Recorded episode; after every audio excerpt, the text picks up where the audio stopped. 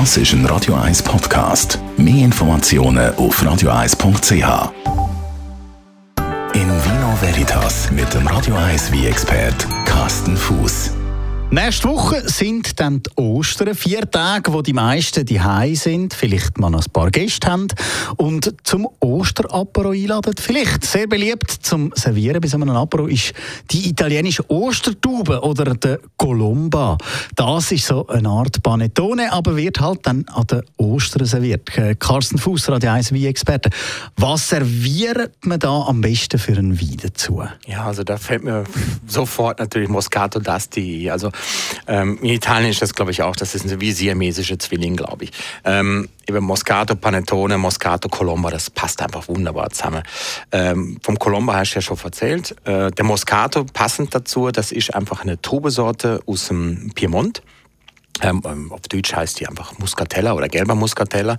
Und äh, der Moscato, das Spezielle daran ist, die reife Trube wird ganz normal im Herbst abgelesen.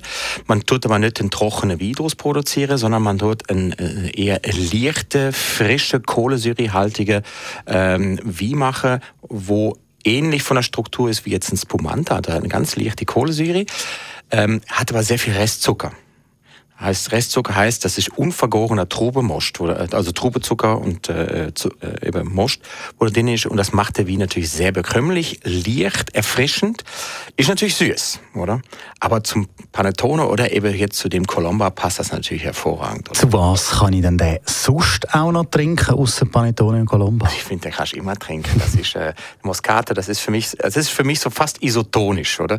Es hat äh, so eine leichte, erfrischende und wiederbelebende Wirkung. Eben durch den vielen Trubezucker, wo da drin ist, ist das auch der ideale wie äh, zum noch danach noch etwas unternehmen. Weil oft ist ja so, wenn ihr da Rotwein trinkst und so, dann machst du gar nicht mehr weggehen. Aber so Moscato d'Aschi äh, teilst du irgendwie zu zweit, zu dritt, zu vierten Flasche. Das hat ja nur 5 Volumenprozent Alkohol, der Wein, maximal 6.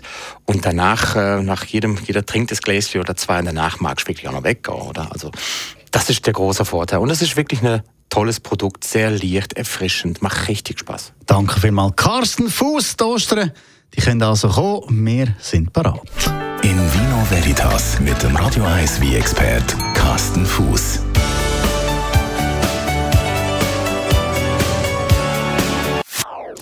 Das ist ein Radio 1 Podcast. Mehr Informationen auf radio1.ch.